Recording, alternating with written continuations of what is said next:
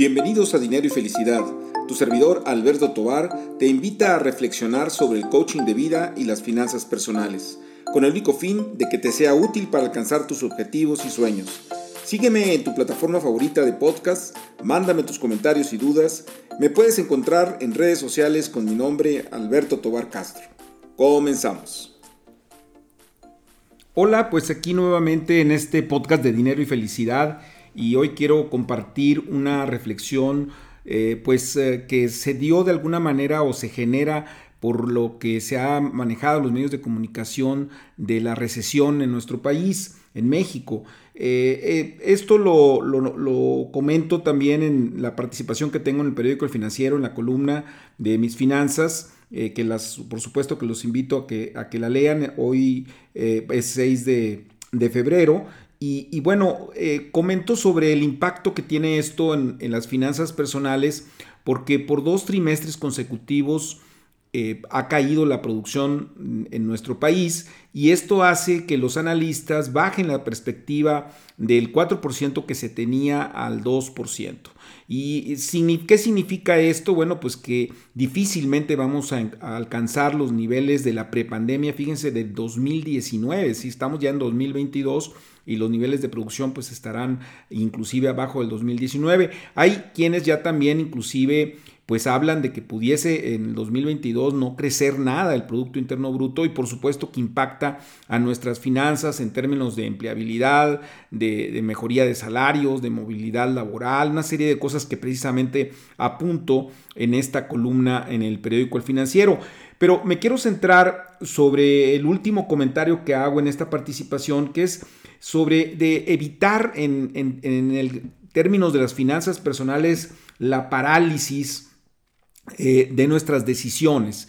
Eh, primero, hacer notar que México, como muchos países, particularmente en Latinoamérica, hemos estado inmersos en crisis sucesivas. O sea, no, no salimos de una cuando ya estamos entrando de otra y luego, bueno, vienen los, los procesos de ajuste que hace el gobierno, los gobiernos, para poder eh, este, enfrentar estas crisis y luego vienen choques externos de crisis de otros países que nos eh, pegan a nosotros y eso eh, genera temor, genera miedo en toma de decisiones.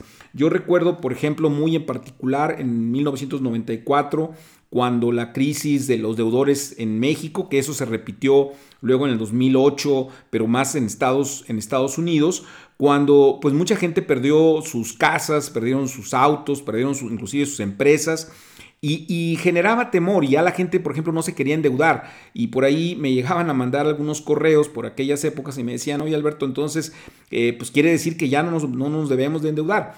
Entonces, eh, tenemos que hacer ver que eh, los, el entorno en estos países, en Latinoamérica en general, en México en particular, pues siempre es complicado. Entonces yo creo que más bien la invitación es a hacer un análisis eh, pues muy eh, eh, serio sobre la decisión que estamos tomando. Pongamos, por ejemplo, el caso del crédito. Tener crédito no es, por supuesto, algo malo como tal, sino la pregunta es en qué nos estamos endeudando. Si nos estamos endeudando para gasto corriente, pues eso es malo con crisis o sin crisis. Ahora, si nos estamos endeudando, por ejemplo, para comprar una propiedad, puede ser una muy buena inversión porque el precio de las propiedades se eleva.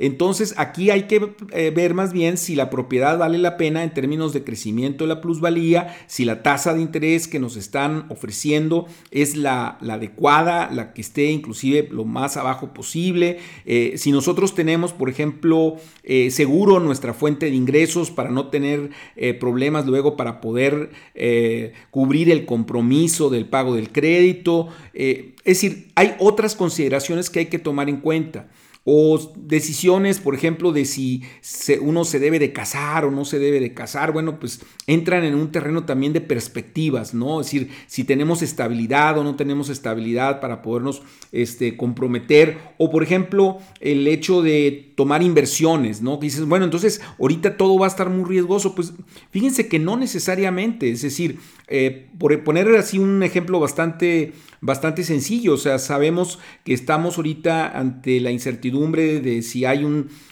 conflicto eh, por el caso de Ucrania con, con, Rusia y obviamente la posición de la OTAN y la posición de Estados Unidos y esto está haciendo que se encarezca el petróleo y bueno, habrá eh, obviamente las empresas que están ligadas favorablemente con el aumento en el precio del petróleo, pues tendrán un aumento en sus cotizaciones. Este, el oro puede también tener eh, valoraciones eh, altas en la medida en que se entre en incertidumbre. Es decir, cuando hablamos en el terreno de las inversiones, el riesgo siempre está presente. Está presente cuando hay bonanza y está presente cuando hay crisis.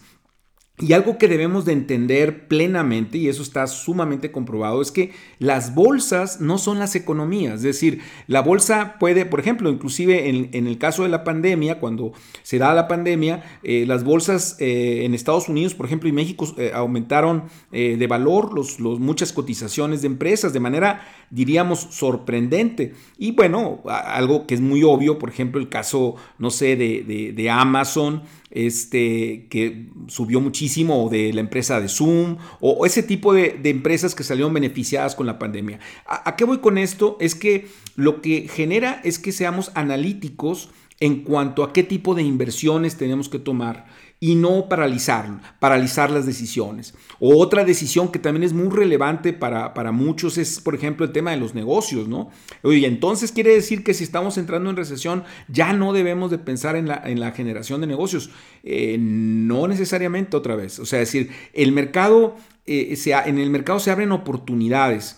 Y hay algo también que, que, que debemos de tomar en cuenta, es que ahora las economías con este tema de la globalización no son como las recesiones de hace muchísimos años, en donde cuando hablábamos de recesiones que, habla, que se caía toda la economía por completo, todos los sectores por completo, sino que ahora bueno, lo que tenemos es la caída fuerte de ciertos sectores, pero también eh, el avance de otros que, que, se ven favorecidos por las circunstancias internacionales. Entonces, eh, habría que pensar en los negocios en términos también de las oportunidades que se generan las crisis. Este, hay eh, una, vamos a decir, una idea generalizada que sinceramente no sé si sea cierta o no, pero dicen que, en chino se, la, la palabra crisis también significa oportunidad. Este, bueno, eso lo dejo para algún comentario de alguien que, que sepa este, mandarín o algún otro eh, idioma vinculado con, con, China.